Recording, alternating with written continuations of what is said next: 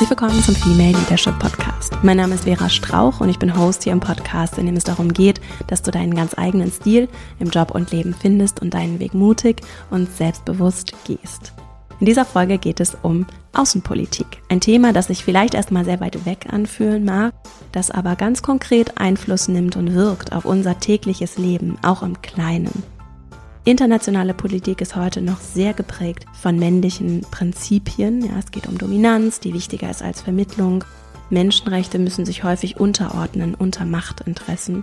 Und wenn es um Themen wie Klimagerechtigkeit geht oder auch Abrüstung zum Beispiel, dann, also flächendeckende Abrüstung, dann wird es häufig belächelt als etwas, was naiv ist und nicht wirklich realistisch. Muss das wirklich so sein und gehört nicht genau das geändert? Für Frieden, den sich die allermeisten Menschen, ich glaube, das kann ich so behaupten, die allermeisten Menschen wünschen, braucht es dafür nicht ein grundlegendes Umdenken. Darüber habe ich gesprochen mit Christina Lunz, die heute zu Gast ist im Podcast. Sie ist Mitbegründerin und Co-CEO des Center for Feminist Foreign Policy.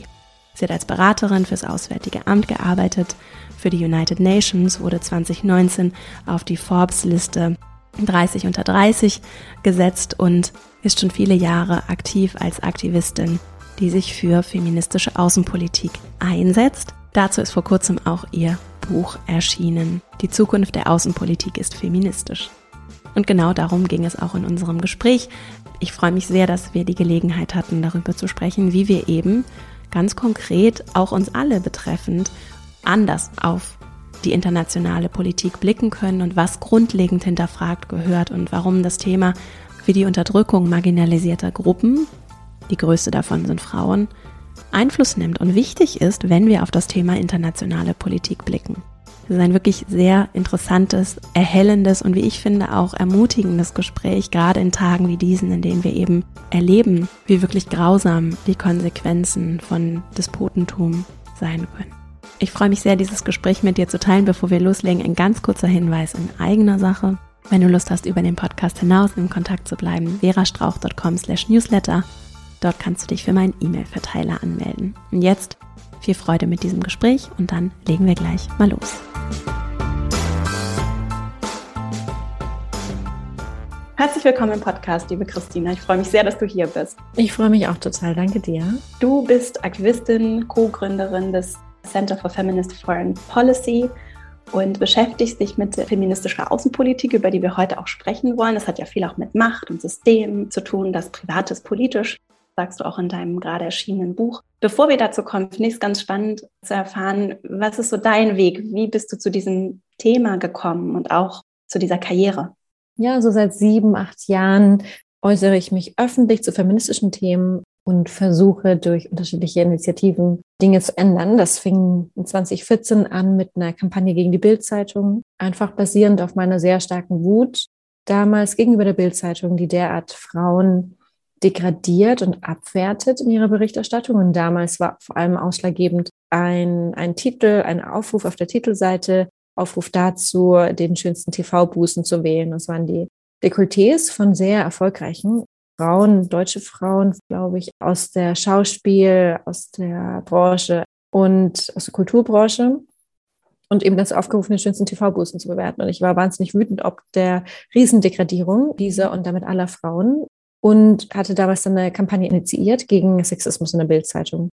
Und die Kampagne, also es war erst ein offener Brief, da wurde eine Petition, dann ich habe dann hatte dann auch studiert ein ehrenamtliches Team, das ich geleitet habe. Und wir, ja, war da eine ganze Kampagne mit viel Medienarbeit, Öffentlichkeitsarbeit, mehr als 60.000 Unterschriften gesammelt, Allianzen gebildet und ja, haben zwei, drei Jahre später wurde das Bildgirl dann auch abgeschafft. Bildgirl war eine unserer Fokusgebiete und, und unterschiedliche Medien hatten dann das auch mit unserer Kampagne assoziiert. Das war für mich der Anfang meines feministischen Aktivismus. Ich war da mit anderen Kampagnen auch dabei, unter anderem vorne mit dabei, als 2016 das Sexualstrafrecht in Deutschland gemäß Nein heißt Nein geändert wurde. Oder auch bei der Kampagne gegen sexualisierte Gewalt und Rassismus, immer überall Hashtag ausnahmslos nach den sexualisierten Übergriffen der Kölner Silvesternacht, wofür uns ähm, nicht nur der Clara Zetkin-Preis für politische Intervention verliehen wurde, sondern wir auch dafür, also wir 19, 20 Feministinnen, unsere Arbeit auch dafür anerkannt wurde, dass wir wirklich den politischen Diskurs damals auch stark beeinflusst haben, der so Ausländer oder rassistisch, xenophobisch. Und zur selben Zeit hatte ich international studiert. Ich ähm, habe ähm, Menschenrechte, internationale Politik, Diplomatie studiert und dann auch angefangen, in dem Bereich zu arbeiten, erst in Kolumbien für eine feministische Organisation.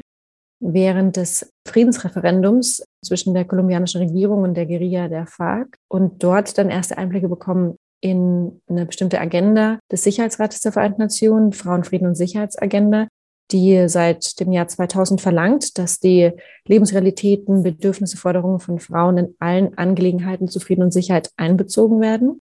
Und dann bin ich nach New York und habe dort fürs Entwicklungsprogramm der Vereinten Nationen gearbeitet zu Geschlechterdimension und Extremismus. In New York dann weiter bei den UN nach Myanmar. 2017 das war das Jahr des Genozids des burmesischen Militärs gegen die muslimische Minderheit der Rohingya. Und das und, und viel mehr Erfahrungen noch, die mich auch nochmal wirklich sehr stark politisiert haben. Und dann gleichzeitig so mein, mein feministisches Wissen, die Fähigkeit, feministisch zu analysieren und Forderungen zu stellen. Da entstand so dann der Wunsch, selbst zu gründen und eine Organisation mit aufzubauen, die genau dazu arbeitet und feministische Forderungen in Außen- und Sicherheitspolitik bringt. Genau, und da, ja, knapp vier Jahre später jetzt, also vor knapp vier Jahren, habe ich das Center in Deutschland mitbegründet, sitze ich hier. Ähm, und wir haben inzwischen eine feministische Außenpolitik im deutschen Koalitionsvertrag festgeschrieben. Es gibt weltweit sieben Staaten, die eine feministische Außenpolitik haben.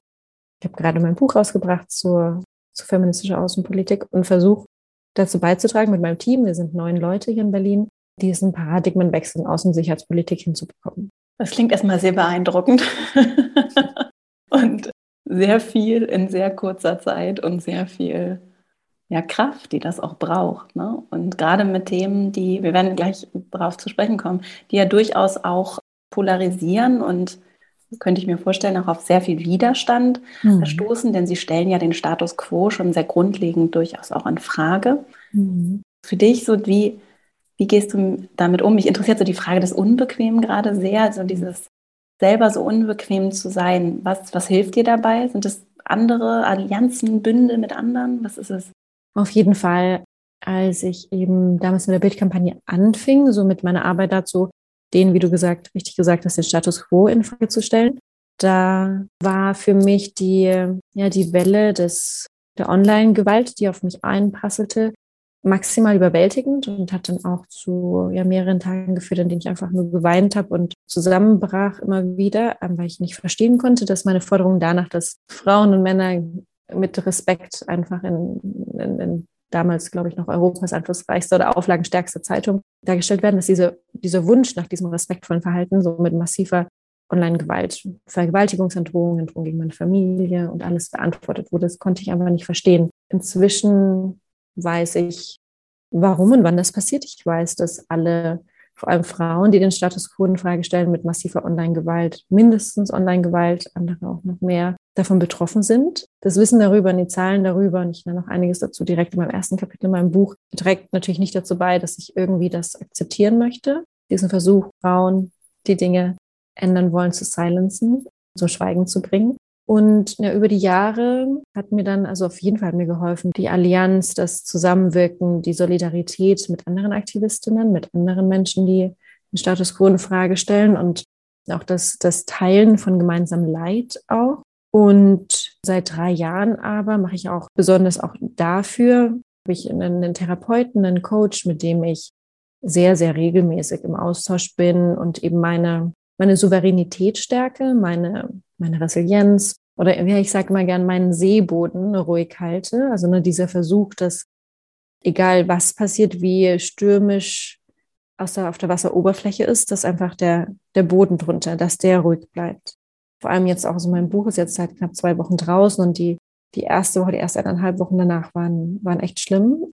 Da war, gab es auf einmal, ja, eine, eine Kampagne auch von einer kleinen Gruppe an Frauen leider, die massive Lügen und Diffamierungen über mich verbreitet haben. Es wurde auf Mitarbeiterinnen, ehemalige Mitarbeiterinnen zugegangen, um die gegen mich zu wenden. Aber ich habe so ein gutes Verhältnis mit den allen, dass das ähm, nicht geklappt hat. Und das war wieder sehr schlimm, vor allem auch, weil ich die Person kenne und das hat mich schon ordentlich wieder aus den Latschen gekippt. Aber ich glaube, nee, ich weiß, dass wenn ich seit drei Jahren nicht bereits diese, diese Arbeit an mir selbst, mit mir selbst, mit meinem Therapeut, mit meinem Coach machen würde, um diese, diese Ruhe, diese Standhaftigkeit zu bewahren, dann wäre ich nie und nimmer an dem Punkt, wo, ja, wo ich mit Geschäftsführerin von einer feministischen Organisation sein könnte, nebenbei ein Buch schreiben könnte, nebenbei so viel öffentlichkeitswirksame Arbeit machen könnte. Genau, das ist, glaube ich, so mein Geheimrezept oder auch eben nicht geheim.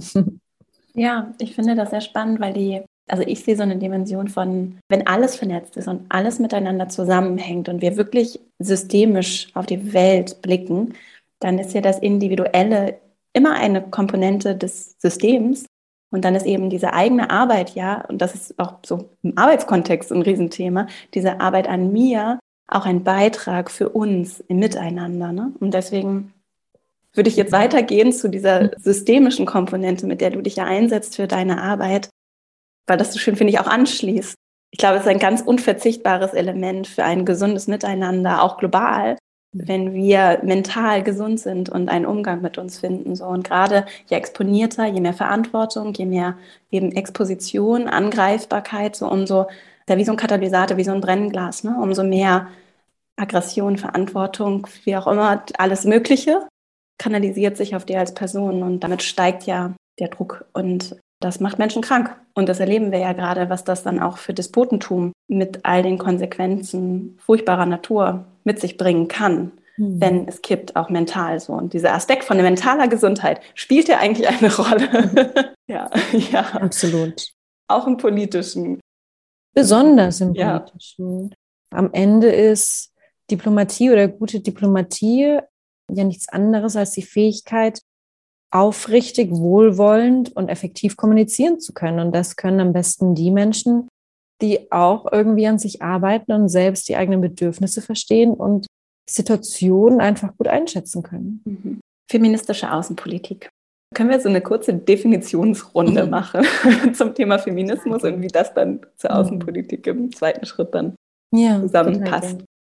Feminismus ist die Bewegung dahingehend, patriarchale Strukturen abzubauen.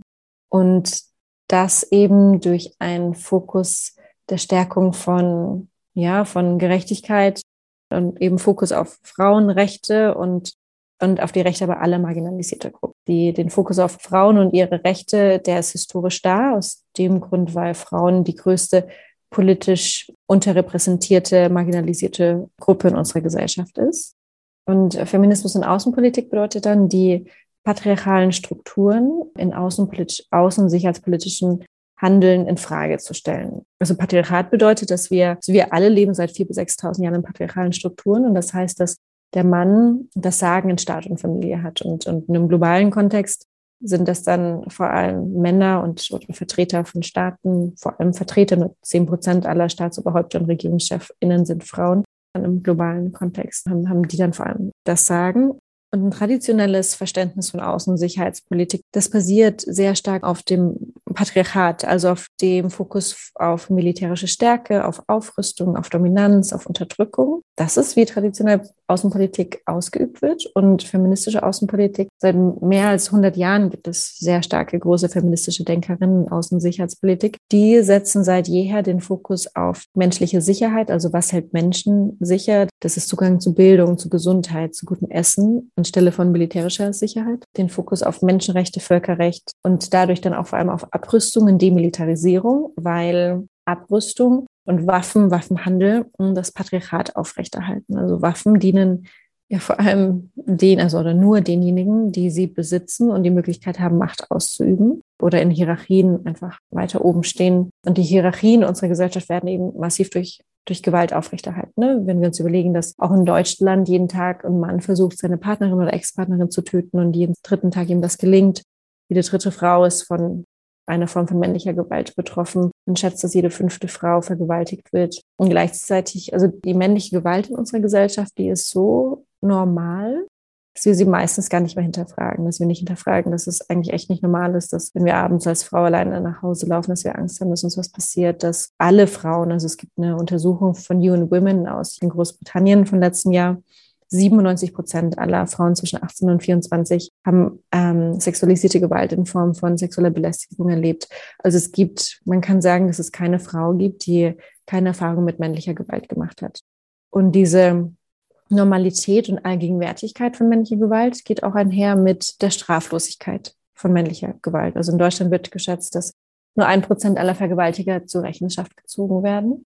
Und diese Feministinnen Außen- und Sicherheitspolitik, seit jeher legen die den, den Fokus oder, oder sagen eben, dass diese im sogenannten kleinen oder manche sagen im privaten oder im häuslichen erlebte Gewalt eben direkt im Zusammenhang steht mit interstaatlicher Gewalt. Das zeigt empirische Forschung, dass je stärker patriarchale Strukturen innerhalb von Staatengrenzen, umso wahrscheinlicher ziehen diese Staaten dann auch in Krieg und Konflikte mit anderen Staaten.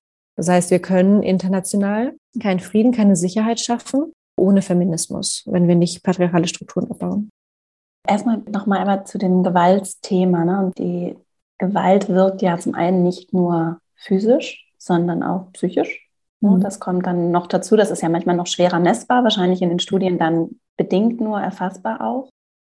Auch eine Dimension, die, finde ich, dann noch selbstverständlicher ist und auch erlebt wird und die ja nicht nur sich gegen Frauen richtet oder Menschen, die eben nicht mit diesem Männlichen assoziiert werden, sondern die auch, diese männliche Gewalt richtet sich auch gegen andere Männer. Ne? Also mhm. in, in dieser Hierarchie stehe ich ja immer über anderen. Das heißt, andere stecken zurück. Da spielt ja auch Würde, spielt eine ganz große Rolle in diesem Konzept auch. Ja, mhm. so, und das finde ich nochmal wichtig und auch interessant, auch übrigens auch im Arbeitskontext, wie selbstverständlich und auch gar nicht unbedingt mit böser Intention das ausgeübt wird, also andere untergeordnet werden und sich auch unterordnen und wie selbstverständlich das erlebt wird, gelebt wird und auch einfach hingenommen oder akzeptiert wird, wenn es mit anderen gemacht wird, weil es so ein Usus ist. Und das ist ja so eine Essenz des Patriarchalen, dass es so mächtig macht, dass es so unsichtbar und so greifbar ist, so tief bis ins Intime reinwirkt und so selbstverständlich stattfindet, dass es mhm. schwer ist, es erstmal überhaupt sichtbar zu machen. Ne? Mhm. Ja, ganz genau. Und dann, wir haben diese Gewaltsdimension, die spielt im Privaten eine Rolle und die spielt dann innerhalb des Privaten, innerhalb der Staaten, der Strukturen, innerhalb eines Nation States eine Rolle. Und das wiederum hat dann Auswirkungen darauf, wie verhält sich dann nach außen dieser Staat innerhalb des globalen Gefüges anderer Staaten. Und ein Ergebnis, was wir dann erleben, jetzt gerade, wir nehmen das heute auf am 9. März, dieses Interview, ist eben, dass in Europa Krieg herrscht, ne? weil, weil eben ein Aggressor reicht, um das gesamte Gefüge dann ein Stück weit auch zu dominieren. Würdest du das so nennen?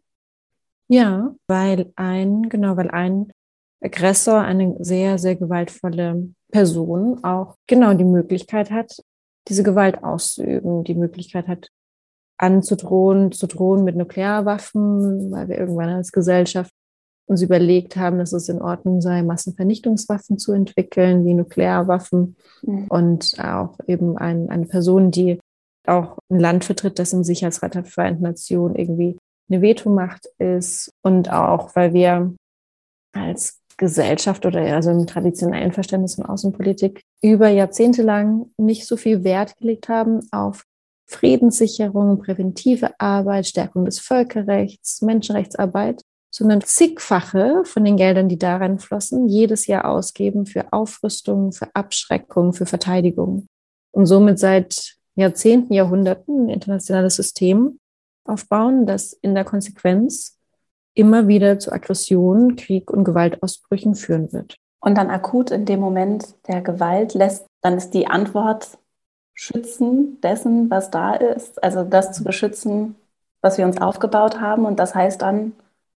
Genau, jetzt, es wird jetzt irgendwie viel auch so gesagt, dass wie, wie dumm und naiv das diejenigen wären, die auf Diplomatie und Deeskalation setzen würden und dass internationale Politik nur mit Gewalt und Dominanz funktionieren könnte. Und diese irrsinnige Narrativdarstellung, die gerade auch funktioniert, die macht mich so wütend, weil was wir gerade sehen, ist nicht die Konsequenz des Versagens der Stärkung von Multilateralismus oder des Völkerrechts, sondern die Konsequenz einer Priorität für Militarisierung, Aufrüstung über die letzten Jahrzehnte. Davon sehen wir gerade die Konsequenz. Und mhm. jetzt in der akuten Notsituation muss natürlich alles getan werden, um den Menschen so massiv zu helfen wie nur möglich. Und wenn wir 100 Milliarden irgendwie für Sondervermögen jetzt für die Bundeswehr und für Verteidigung ausgeben können, dann frage ich mich natürlich, wieso können wir nicht so einfach auch so viel Geld für die Förderung von Zivilgesellschaft, für präventive Friedensmaßnahmen ausgeben. Und wenn jetzt immer wieder außenpolitische ExpertInnen sagen, man, man hätte das nicht gedacht, man sei überrascht gewesen und, und auch wie man im August überrascht war vom Überfall der Taliban, dann stehen einfach sehr viele zivilgesellschaftliche Organisationen, feministische Zivilgesellschaft, MenschenrechtsverteidigerInnen da und die sagen, nee Leute, echt nicht. Für uns ist hier niemand überrascht. Wir warnen seit sehr langer Zeit davor, weil Unterdrücker und Aggressoren, ob Taliban, ob Putin, die, die Menschenrechtsverletzungen, die die seit so vielen Jahren machen, die betreffen einige marginalisierte Gruppen schon sehr lange, sehr deutlich. Und, und die wissen ganz genau, dass Menschen, die zu sowas fähig sind, zu sehr vielem fähig sind. Aber diese Menschen vor allem MenschenrechtsverteidigerInnen werden eben nicht als außenpolitische ExpertInnen angesehen und damit ihnen auch ständig Expertise abgesprochen. Mhm. Und das ist, dass die Bedürfnisse von marginalisierten Gruppen eben im traditionellen Verständnis von Außensicherheitspolitik keine Bedeutung hat. Wie fatal das ist, sehen wir jetzt gerade wieder. Da ändert sich aber doch was. Ist das so? Ja, es gibt viele Organisationen, ganz großartige Organisationen, die seit vielen Jahren und Jahrzehnten versuchen, dieses gewaltbereite internationale System zu ändern, die Reformvorschläge machen für, für den Sicherheitsrat, die den Friedensnobelpreis dafür bekommen haben, für den Atomwaffenverbotsvertrag, die ständig an der Verbesserung des Völkerrechts arbeiten, am Schutz für Menschenrechte, die zu feministischer Außenpolitik arbeiten. Es gibt Zivilgesellschaft, gibt es da außen ganz schön viel und ganz schön großartige. Es ist nur wahnsinnig unterfinanziert und da, da können und müssen Regierungen ansetzen. Kannst du ein paar nennen? Mhm. für die, die es interessiert. Dann können wir das in den Shownotes auch direkt vermerken. Mhm. So klar gibt es uns, das Center for Feminist Foreign Policy. Wir haben ganz viele Partner und PartnerInnen dazu gehört. Die International Campaign to Abolish Nuclear Weapons, die eben den Friedensnobelpreis für den Atomwaffenverbotsvertrag bekommen haben. Dazu gehören Organisationen wie Medica Mondiale, die Frauen in Krisenkonfliktregionen unterstützen, oder Amica, die gerade eben auch in der Ostukraine arbeiten. Dazu gehört Habar Help, von Düsen Tekal, die vor allem also entstanden sind zur Arbeit zum Genozid ähm, gegen die JesidInnen, aber inzwischen auch zu Afghanistan arbeiten oder auch zur Ukraine. Dazu gehört Amnesty International, Greenpeace, auch PartnerInnen von uns. Auf jeden Fall auch Women's International League for Peace and Freedom oder Madre. Ja, ganz schön viele. Das heißt, wir brauchen ja global feministische Arbeit, so, auf jeden Fall. Wir brauchen dieses so, dieses, das vernetzte, weltweite Verändern des Status quo für mhm. marginalisierte Gruppen. Auch im Interesse der Männer. Das ist mir nochmal wichtig, das zu sagen. Ich weiß, ich hören auch viele Männer zu. Und ich habe manchmal den Eindruck, auch so außerhalb der Blasen, in denen ich mich so bewege, das sind keine Themen für Frauen oder mhm. Menschen, die von Marginalisierung betroffen sind, sondern es geht um die Solidarität und das Miteinander und diese Bünde. Ja. Dass wir uns alle dafür stark machen, weil wir ja alle diesen Frieden, von diesem Frieden der Gewaltlosigkeit dann auch Absolut. profitieren und nicht nur deswegen so. Absolut. Also klar, der Feminismus braucht auch Männer, aber noch mehr, viel mehr brauchen Männer den Feminismus, weil sie mhm. eben sehr deutlich unter patriarchalen Strukturen leiden. Ne? Du hast das vorhin angesprochen. Männliche Gewalt richtet sich sehr stark gegen Männer auch. Oder in, in Situationen wie Kriegen und Krisen man könnte kaum deutlicher sehen, wie fatal patriarchales Denken ist. Also ne, zum Beispiel, dass wenn wir jetzt sehen, wie Familien zerrissen werden an der Grenze, weil das Patriarchat bedeutet, dass wir Männer, Frauen, alle Geschlechter irgendwie in Boxen packen und ähm, Erwartungen an Menschen aufgrund ihres Geschlechtes haben. Und das bedeutet, dass dann von Männern erwartet wird, dass sie stark sind und kämpfen. Und jetzt dürfen sie einfach nicht fliehen aus einem Land, wo Krieg ist. Und das sind patriarchale Überlegungen. Und wir alle, alle Menschen werden freier sein und und ein glückliches Leben und, und, und Leben und Sicherheit führen können, wenn wir diese Unterdrückungsstrukturen, patriarchale Gewalt abschaffen. Die Menschen wie ich, die jetzt sowas hören und die sich nicht in Botschaften treffen und Politikberatung machen und diplomatisch Einfluss nehmen können, die aber vielleicht zuhören und denken, ja, das ist so wichtig, was kann ich denn tun? Du hast die Organisationen genannt, die Finanzierung, Geld brauchen, um Arbeit leisten zu können, Regierungen genannt, die Gelder haben, um sie da zu investieren. Einzelpersonen können da auch spenden und Geld geben. Was kann ich denn darüber hinaus noch tun, wenn ich hm. mich auch gerne einbringen und engagieren möchte? Vielleicht auch mit begrenzter Zeit. Mhm. Ähm, genau wie du gesagt hast, das Wichtigste sind tatsächlich finanzielle Unterstützung, weil die, die Expertise ist da. Auch zum Beispiel in meiner Organisation, da haben wir so die Top-Leute in dem Gebiet, Leute von den besten internationalen Unis, die für Regierungen gearbeitet haben, die bei den Vereinten Nationen gearbeitet haben. Ähm, und aber die, die Expertise, die sie mitbringen, spiegelt sich nicht wieder in dem, was sie verdienen. Und das muss dringend sich ändern und wir müssen auch langfristig gut dastehen können, um unsere Arbeit zu machen. Also genau, finanzielle Unterstützung am allerwichtigsten. Darüber hinaus in Frage stellen der Strukturen, in der wir leben. Also, also am Ende geht es ganz viel um Narrativ, also die Geschichten, die wir uns als Gesellschaft erzählen. Wenn wir uns als Gesellschaft erzählen und es glauben, dass wenn zum Beispiel ein kleiner Junge ein Mädchen schubst, dass wir sagen, hey, aber es macht er nur, weil er dich mag und dadurch schon ganz früh anfangen, bei Mädchen die Geschichte aufzubauen, dass wenn Männer Gewalt ausüben, dann mögen sie dich eigentlich. Und es ist gar nicht so schlimm, Boys will be Boys das führt zu dieser Akzeptanz von männlicher Gewalt. Und das führt dazu, dass im Großen Menschenrechtsverletzungen akzeptiert werden und wir das nicht streng genug nehmen. Und das können wir alle machen. Wir, wir können uns Protesten anschließen. Ähm, ich selbst war am 8. März protestieren vor der russischen Botschaft für Frauenrechte gegen den Krieg.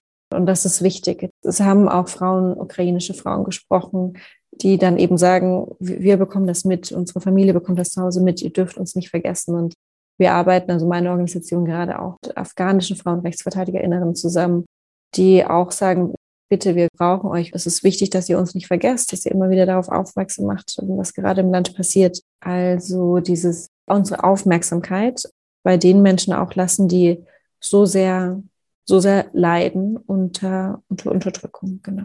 Was würdest du dir ganz konkret, wenn es jetzt auch in Anbetracht der aktuellen politischen Situation, da tut sich auch viel und es bewegt sich, die Agenda verschiebt sich, ne? Koalitionsvertrag und auf einmal mhm. wird ein kompletter Haushalt umgeschmissen. Jetzt mal vielleicht in Anbetracht dessen und aber durchaus auch losgelöst, so wie du magst. Mhm. Was wären so konkrete Wünsche, Forderungen, die du hast für politische Aktionen in in diesem Jahr oder sagen wir mal in den kommenden Jahren, die Zeithorizonte sind ja mal ein bisschen lang, länger. So. Mhm. Also jetzt ganz konkret wünsche ich mir, dass, dass wir als Gesellschaft kritischer sind gegenüber Militarisierung und Aufrüstung. Also in, bei mir in meinem Bekanntenkreis und ich bin so in einigen außenpolitischen Kreisen auch und in den WhatsApp-Gruppen dazu wurde die, die Verkündung dieses Sonderbudget für, für Verteidigung Waffenlieferungen, bewaffnete Drohnen deutlich unkritisch glorifiziert von sehr vielen. Das macht mir große Sorge.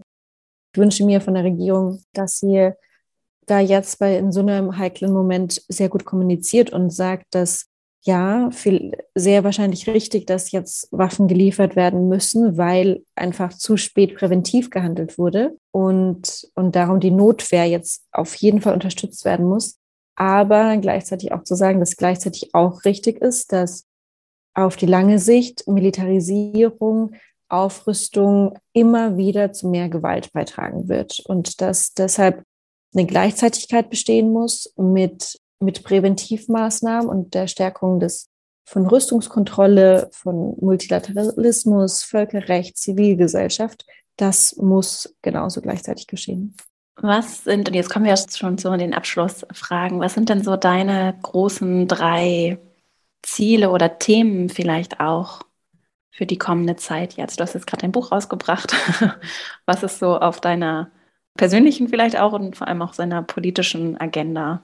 Mein tägliches Ziel wirklich als die Mitgeschäftsführerin des Center for Feminist Foreign Policy ist, die Organisation nachhaltig, langfristig in, auf trockene Tücher zu bekommen, die meine Mitarbeitenden, meine Angestellte langfristig sehr entsprechend fair entlohnen zu können und ihnen ein sicheres Arbeitsverhältnis zu bieten. Es, es, macht mich, es macht mich sehr wütend zu wissen, dass diejenigen, die in unserer Gesellschaft zu Menschenrechten und ähm, Gerechtigkeit arbeiten, dass die meistens in den prekärsten Jobs sind, weil sie die am wenigsten Zuverlässigkeit, eben finanzielle Zuverlässigkeit haben. Das macht mich sehr wütend und das ist so mein tägliches Ziel, dazu beizutragen, dass es bei meiner Organisation eben immer weniger der Fall sein wird. Das ist so mein, mein Hauptziel, die, dazu beizutragen, auf dem Level meiner Organisation, dass es finanzielle Sicherheit für diejenigen gibt, mhm. die Menschenrechtsarbeit machen. Und ich bespiele das Thema wieder immer wieder und bringe das aber auch gegenüber anderen politischen EntscheidungsträgerInnen und, und Stiftungen so immer wieder zur Sprache, weil ich auch systemisch dazu beitragen möchte, dass unsere Gesellschaft wegkommt von diesem, ja, der Privatisierung von Gewinnen, ne? also Privatsektor, wenn Gewinne passieren, dann kommt es meistens Individuen oder eben zugute, aber alle Verluste in unserer Gesellschaft, und dazu gehören Menschenrechtsverletzungen oder Klimakatastrophe und so weiter, die werden alle kollektiviert. Und diese, diese Art des kapitalistischen ähm, Auswüchse, ja, dagegen möchte ich auch vorgehen. Da leistet es ja einen Beitrag, andere Formen auch des sich Organisierens und auch des Wirtschaftens zu finden, die, finde ich, auch in einem Zustand der Fülle sind. Das finde ich total spannend.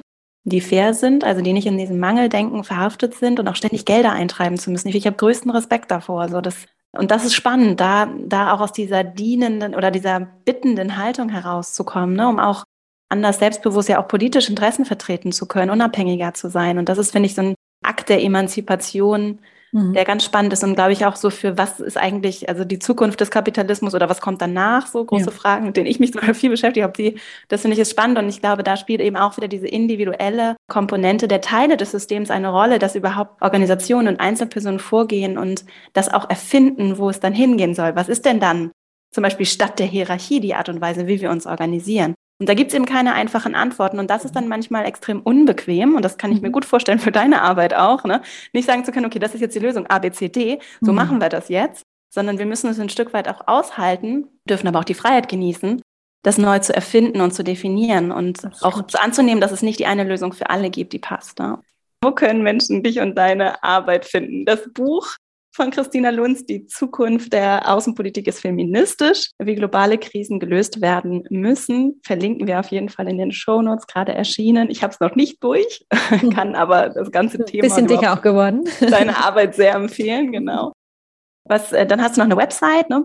Genau, und auch die Webseite meiner Organisation das ist einfach Center for Feminist Foreign Policy.org. Aber auch wenn man einfach CFFP googelt, kommt man dahin. Da kann man Mitglied werden. Ähm, es gibt Memberships. Man kann aber auch direkt spenden. Genau, wenn das sich jemand ähm, vorstellen kann, kommt von unserer Seite sehr viel Dankbarkeit dem entgegen. Prima. Welche Themen und Menschen inspirieren oder motivieren dich vielleicht gerade besonders? Wen, welche Ideen, Personen werden vielleicht auch noch zu wenig gehört oder würdest du gerne mehr Gehör schenken? In meinem Buch stelle ich, porträtiere ich 13 Frauen, die mich sehr inspirieren, inspiriert haben, den Grund, Gründe dafür sind, warum ich die Arbeit tue, die ich tue, die so Wegbereiterinnen sind von dem feministischen, von dem progressiven Ansatz in Außensicherheitspolitik. Ähm, die kann ich alle nur empfehlen. Und darüber hinaus war seit einigen Jahren meine Freundin und Mentorin Dr. Silla Elworthy, 78-jährige Schottin, dreimal für den Friedensnobelpreis nominiert für ihre Arbeit zu Local Peace Building, zu nuklearer Abrüstung, zu Female Empowerment und, und, und jemand, die so stark Inner Work, also die Arbeit an sich selbst, verkörpert wie niemand anderes. Die ist seit ja einigen Jahren so ein Leuchtturm auch in meinem Leben, genau. Gibt es Bücher, die du besonders gerne verschenkst, selber gerne gelesen hast, vielleicht auch? Ich weiß, das ist immer eine große Frage, deswegen reichen so ein paar, die dir jetzt so spontan kommen. ja, oh, da gibt es richtig viele. Emilia Roig, Why We Matter, das Ende der Unterdrückung ist so eins. Oder ich lese gerade den Roman, den neuen von Isabel Allende, Violetta, ganz große Empfehlung. Die Frauen von Belarus, super. Oder Sinnliches Wissen von Mina Salami. Ja, prima. Dann Abschluss, wenn du den LeaderInnen, es geht ja hier auch um Leadership, ne, der mhm. Welt, den Menschen, die hinter den Kulissen, vor den Kulissen, die Menschen, die Entscheidungen treffen, dieser Welt nochmal anders gestalten können als die Durchschnittsperson, wenn du denen eine Weisheit, eine Bitte mit auf den Weg geben könntest, was wäre das? Ich wünschte, glaube ich, dass wir alle und wahrscheinlich auch LeaderInnen weniger defensiv sind, wenn Kritik kommt. Unsere Gesellschaft ändert sich ja wirklich nur mit, mit denjenigen, die sie in Frage stellen. Und dieses in Frage stellen und vor allem, wenn man selbst für bestimmte Art von Politik oder Entscheidungen verantwortlich ist, wird sehr oft defensiv und abwehrend aufgegriffen. Und wenn wir alle weniger defensiv sind und mehr kritikfähig, dann glaube ich, kann Wandel schneller geschehen. Liebe Christina, vielen Dank für deine Zeit, für das schöne Gespräch Danke. und alles Liebe und Gute für deine tolle, wichtige Arbeit. Danke dir genauso. vielen Dank. Ich hoffe, dass du hier aus dieser Folge etwas für dich mitnehmen konntest und danke dir sehr, dass du Christina und mir hier deine Zeit und Aufmerksamkeit geschenkt hast. Vielleicht kennst du ja Menschen, für die das auch spannend sein könnte, die das vielleicht auch anders sehen. Leite diese Folge gerne weiter, das geht ja sowieso hier grundsätzlich. Ich freue mich sehr, wenn du den Podcast weiterempfiehlst an Menschen, für die er vielleicht auch spannend sein könnte und wünsche dir jetzt erstmal eine schöne Woche. Freue mich sehr, wenn wir uns hier kommende Woche wieder hören. Bis dahin und alles Liebe, deine Vera.